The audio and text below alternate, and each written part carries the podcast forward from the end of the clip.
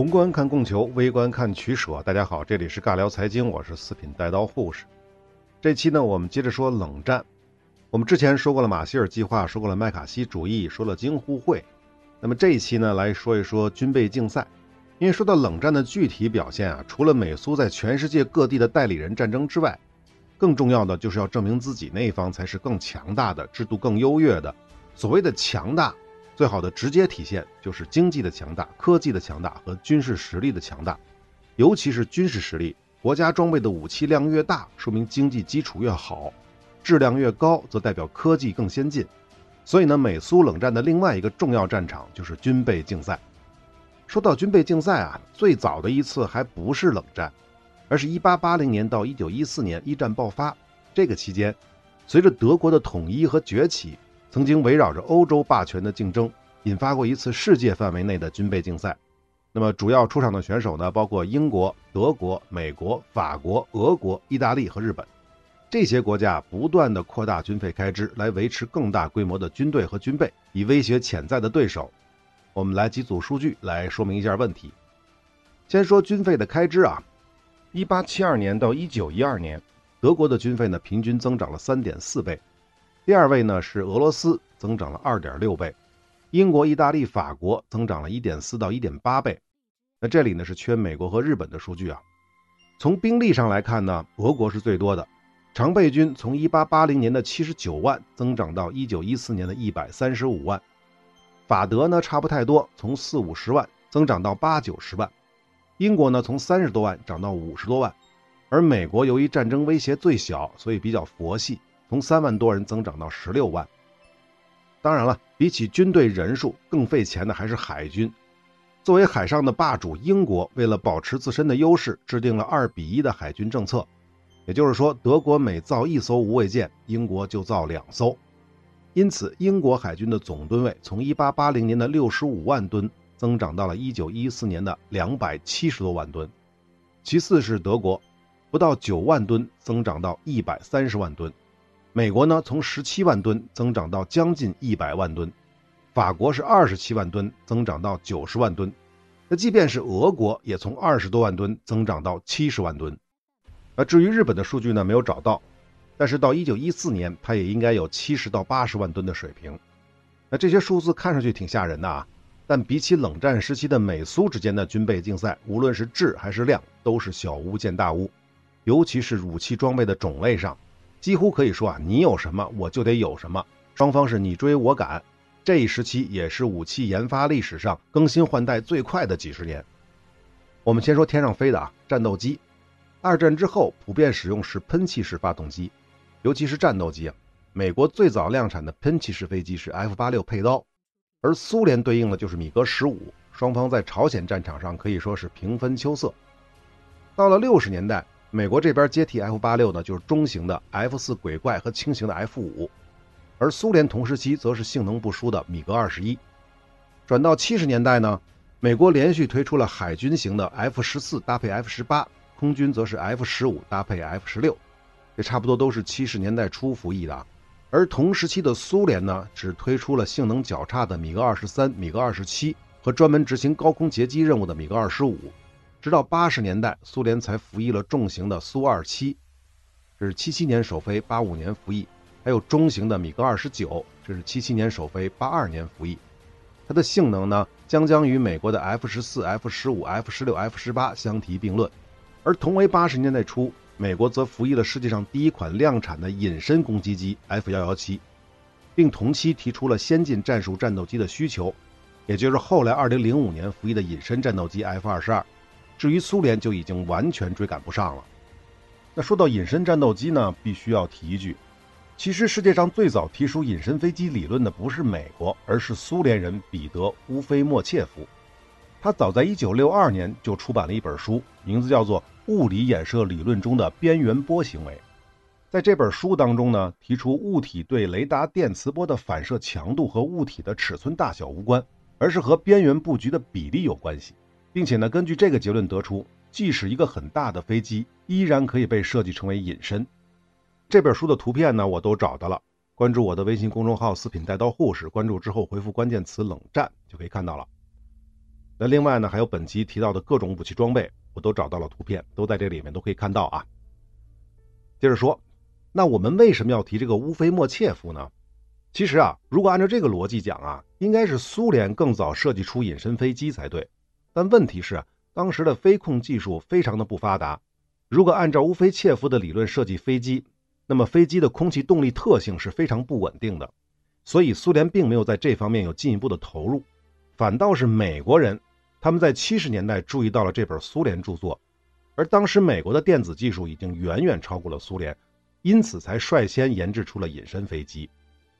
这也从侧面说明啊，到了六十年代的时候，美苏在科技上还没有形成代差，但到了七十年代，在很多方面苏联就逐渐落后了。这个是什么原因呢？二战之后啊，美苏从欧洲得到了大量的高精尖的技术和科研人才，尤其是从德国得到的啊，这就使得他们的科技水平一跃领先世界。但是啊，还记得我们讲京沪会吧？苏联这边没有对知识产权进行任何保护。这就严重打击了科研人员创新的积极性。到六十年代之前，苏联还能够吃老本，跟美国将将打个平手。但时间一久啊，就逐渐处于下风了。好，这是战斗机，我们再来说轰炸机。二战时期，美国搞的 B 二九是当时世界上最先进的，而苏联在战争期间呢，意外得到了多架迫降到苏联占领区的 B 二九。由于当时没有跟日本宣战，所以苏联就遣返了机组人员，并扣押了飞机。随后就对 B 二九进行了逆向工程，设计出了图四。五十年代，美国装备了 B 四七喷气式轰炸机和 B 五十二，而苏联装备了米亚四和图九五，它们的性能是类似的啊。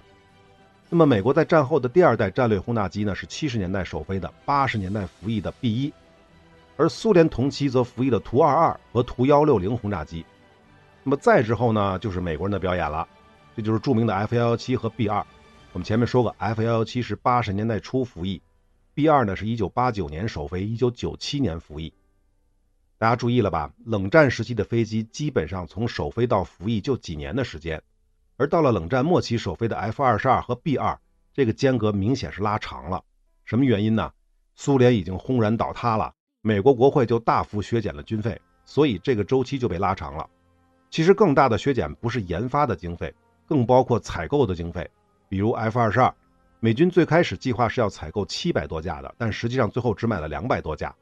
而 B 二削减的就更厉害了，原计划采购一百三十二架，最终只买了二十一架，这就使得 B 二轰炸机的单价高达二十四亿美元，而同时期设计制造的里根号航母造价也不过四十五亿美元。那么以上讲的是空军的装备质量，再来看数量。五十年代到六十年代，苏联战术飞机总量是一万到一万五千架。到七十年代之后，大概是五千到一万架，而美国在最鼎盛的六十年代，仅空军就装备了两万多架，海军还有七千多架，这显然是经济实力的体现。不过呢，这也跟美苏的基本战略有关，因为苏联空军主要的职责只有两点：第一是国土防空，第二是为欧洲大陆作战做准备。而美国的策略呢，是在全球遏制共产主义，所以要在全球搞军事基地，部署武装力量。所需要的装备数量自然就大得多。如果仅看欧洲和远东双方的空中力量呢，反而苏联还要占一点点优势。那说到基本战略呢，美苏在陆海军方面的各自的特点就非常明显了。那下面就来说陆军啊，作为冷战时期的苏联，经济实力确实是比不上美国，所以武力配给上呢，必须要有所侧重。具体是怎么取舍的呢？当然还是根据前面说的基本的战略思想。总的来说呢。苏联在欧洲方面是做进攻态势，在国土其他方面呢是做防守态势，而对于整个世界而言，苏联就没有那么大精力了，只能做做样子。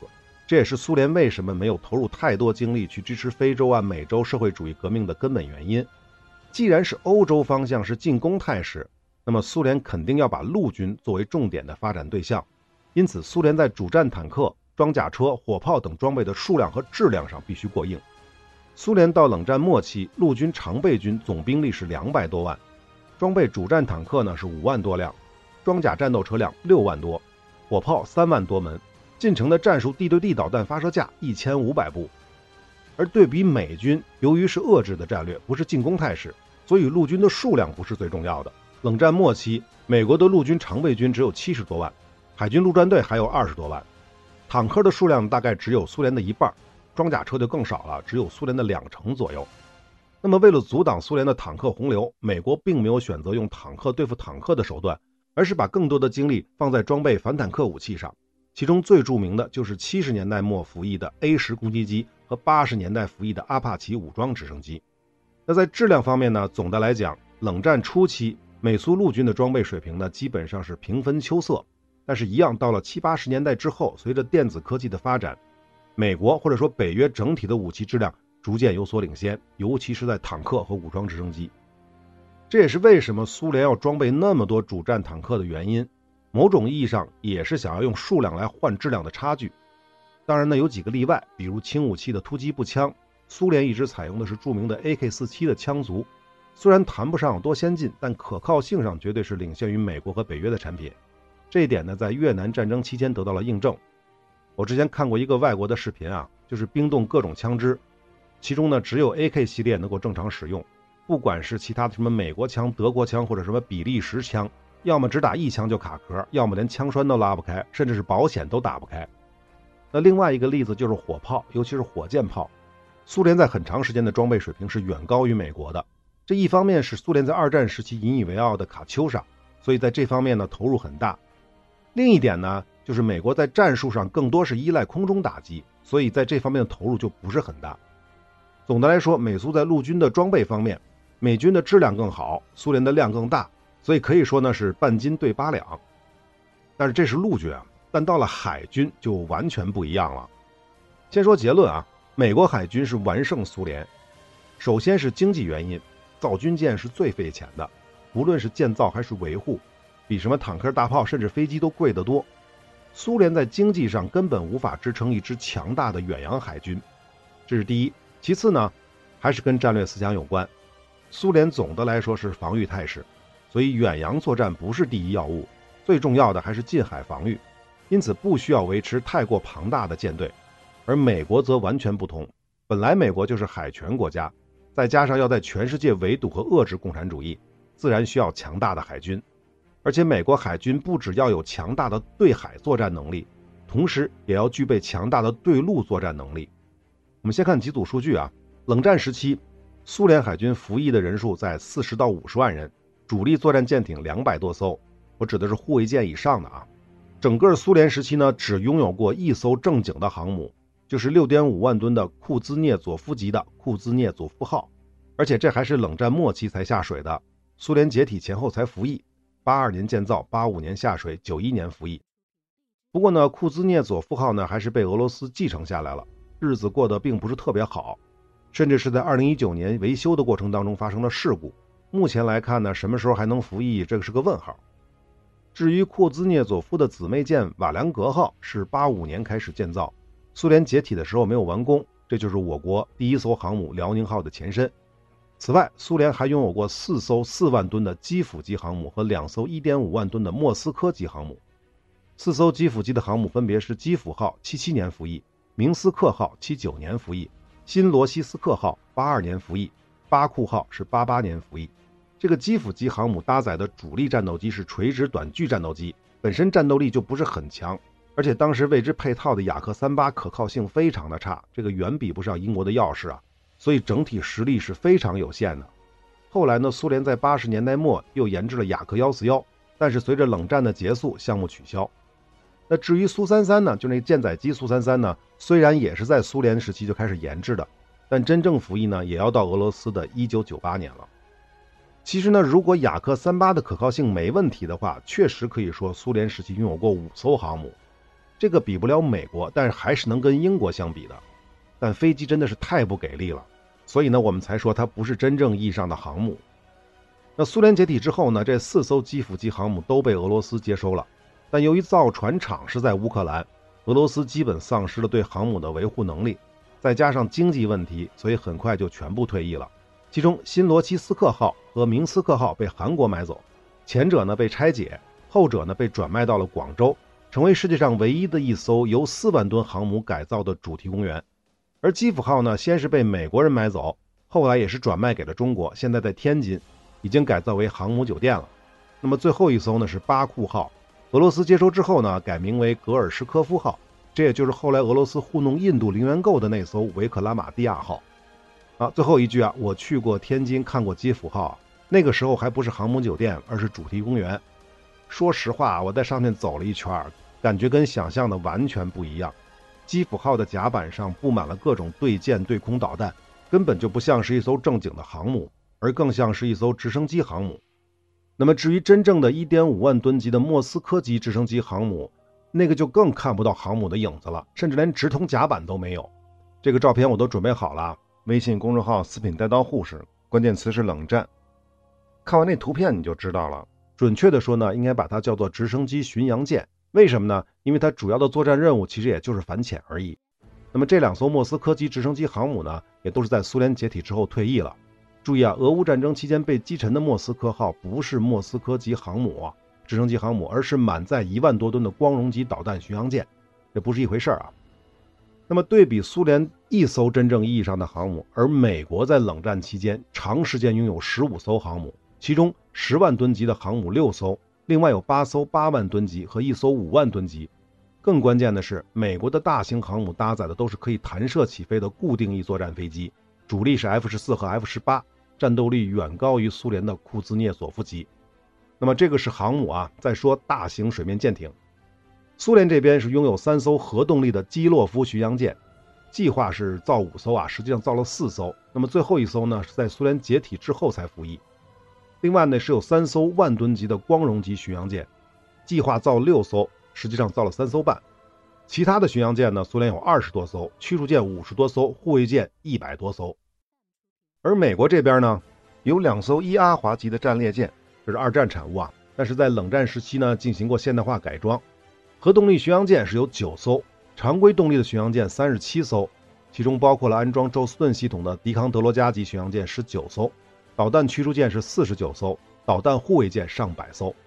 这里要注意一下，美国海军著名的宙斯盾舰、阿里伯克驱逐舰是在冷战结束之后才开始服役的。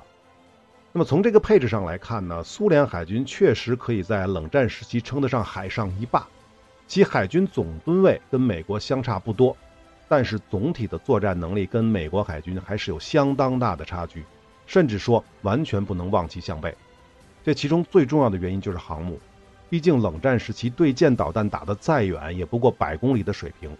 比如苏联那个基洛夫级巡洋舰装备的花岗岩导弹，在没有空中引导的情况下，射程还不到两百公里。而航母就完全不同了，有了舰载机，不算空对舰导弹的射程，仅舰载机的作战半径就高达几百公里，甚至有的有上千公里的。F 十四我看是有九百公里，相比之下，这作战效能根本就不在一个 level 上。好，那么问题来了，前面说了，苏联真正意义上的航母只有一艘，而且还是在冷战末期服役的。为什么苏联不早点建设航母打击力量呢？表面上的原因呢是赫鲁晓夫，因为这家伙号称是导弹狂魔，认为苏联只要玩命造导弹就行了，航母在导弹面前，尤其是在核导弹面前，根本就是漂浮的棺材。但实际上，这都是经济基础决定的。冷战时期的美国跟苏联一样，在疯狂的造导弹。但是他们同时也没有忽视航母的建造，这就是因为美国的经济实力完全可以满足在多个方面齐头并进，而苏联的军费就那么多。赫鲁晓夫在军备竞赛的过程当中呢，是有选择的发展武备，这个是非常必要的，也是相当明智的。当然，到了勃列日涅夫时代，那就不一样了。这部分我们后面会细说。总的来讲吧，冷战时期的苏联长期采用所谓的战略防御态势，这是其经济基础决定的，是没有办法的办法。好，说到造导弹，下面就该说冷战军备竞赛的重头戏——核军备竞赛了。毕竟，冷战之所以叫冷战，没有变成热战，就是因为美苏各自的核力量可以保证对对方的毁灭性打击。先说核弹头的数量吧。六十年代初，美国核武器数量是大于苏联的，大约有两万多件；苏联呢只有三千多。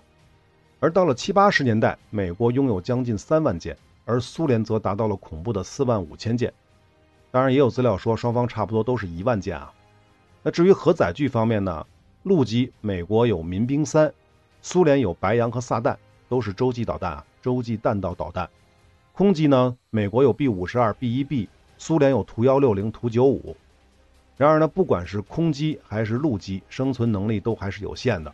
因此，双方从六十年代开始大量服役了生存能力更强的弹道导弹核潜艇，他们长期潜伏于大洋深处，保证了己方的二次核打击能力。苏联在七十到八十年代拥有德尔塔级和台风级弹道导弹核潜艇约四十到五十艘，而美国同期主力的弹道导弹核潜艇呢是华盛顿级和俄亥俄级，大概有二三十艘。啊，注意啊，核潜艇并不等于弹道导弹核潜艇，核潜艇指的是潜艇的动力装置采用了核反应堆，由于具备了几乎无限的续航能力，所以核潜艇可以长时间以非常低的噪音潜伏在大洋深处，伺机而动。一般的来说呢，核潜艇分为攻击型核潜艇和弹道导弹核潜艇。前者的主要目的呢是打击大型水面舰艇或者是反潜，而后者则是属于战略打击力量。那么除此之外呢，还有一个概念叫做巡航导弹核潜艇。不过呢，美国和苏联的巡航导弹核潜艇性质是不太一样的。美国的巡航导弹核潜艇属于战略打击力量，而苏联时期的巡航导弹核潜艇属于战术力量，也是用于打击大型水面舰艇的。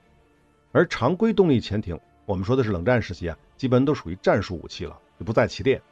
除此之外，我们再补充一个，为了保证拥有更多的、更强的二次打击能力，苏联不仅投巨资打造了自己的弹道导弹核潜艇，而且还从六十年代就开始研发导弹列车，也就是将固定的陆基导弹搬到了不停移动中的火车车厢当中。要知道，苏联是幅员辽阔啊，铁路网四通八达。美国的卫星不可能从每天数以千计的货运列车当中分辨出哪个是普通列车，哪个是导弹列车。那这种玩法呢，是苏联独创的、独一无二的。当然了，苏联的导弹列车实际上是在八十年代末才正式投入服役的。苏联解体之后呢，俄罗斯就把它退役了。但到了二零一四年，俄罗斯宣布恢复导弹列车，目前呢，应该是已经重新服役了，成为俄罗斯的护国重器之一。那么这个呢，就是苏联的导弹列车。那么其实另外还有一个话题，就是美苏的太空竞赛，这个在很多节目都讲过，我们就不细说了。简单的讲呢，就是苏联在五六十年代是比较领先的，但是美国反应过来之后呢，就超过了苏联。好，关于美苏的军备竞赛就说这么多吧。其实我们讲的这些呢，也就是九牛一毛。要知道，虽然叫做冷战，但双方一直都在积极的为热战做准备。虽然美苏也进行过几次谈判和裁军，但都是针对冗余的军备。对于全面战争而言呢，美苏从头到尾都没有过一刻的放松，因此啊，军备竞赛可以说是全方位的，尤其是美国，毕竟经济实力摆在那儿呢。除了极少数没有那么必要的领域外，可以说是满地开花，几乎没有他们不玩的。那至于苏联呢，则是竭尽所能，宁可忽视国内轻工业的发展，也要在军事重工业上与美国一争高下。这也为苏联经济结构的不平衡埋下了祸根，是最终解体的催化剂之一。那最后呢，再多说一句啊，我本人不是真正的军迷啊，我之前说过好多次啊，所以本期提到的关于美苏的军备呢，肯定有说的不太准确的地方，这方面呢，请大家见谅，有问题有毛病，请留言指正。好，我们下期再接着说北约和华约。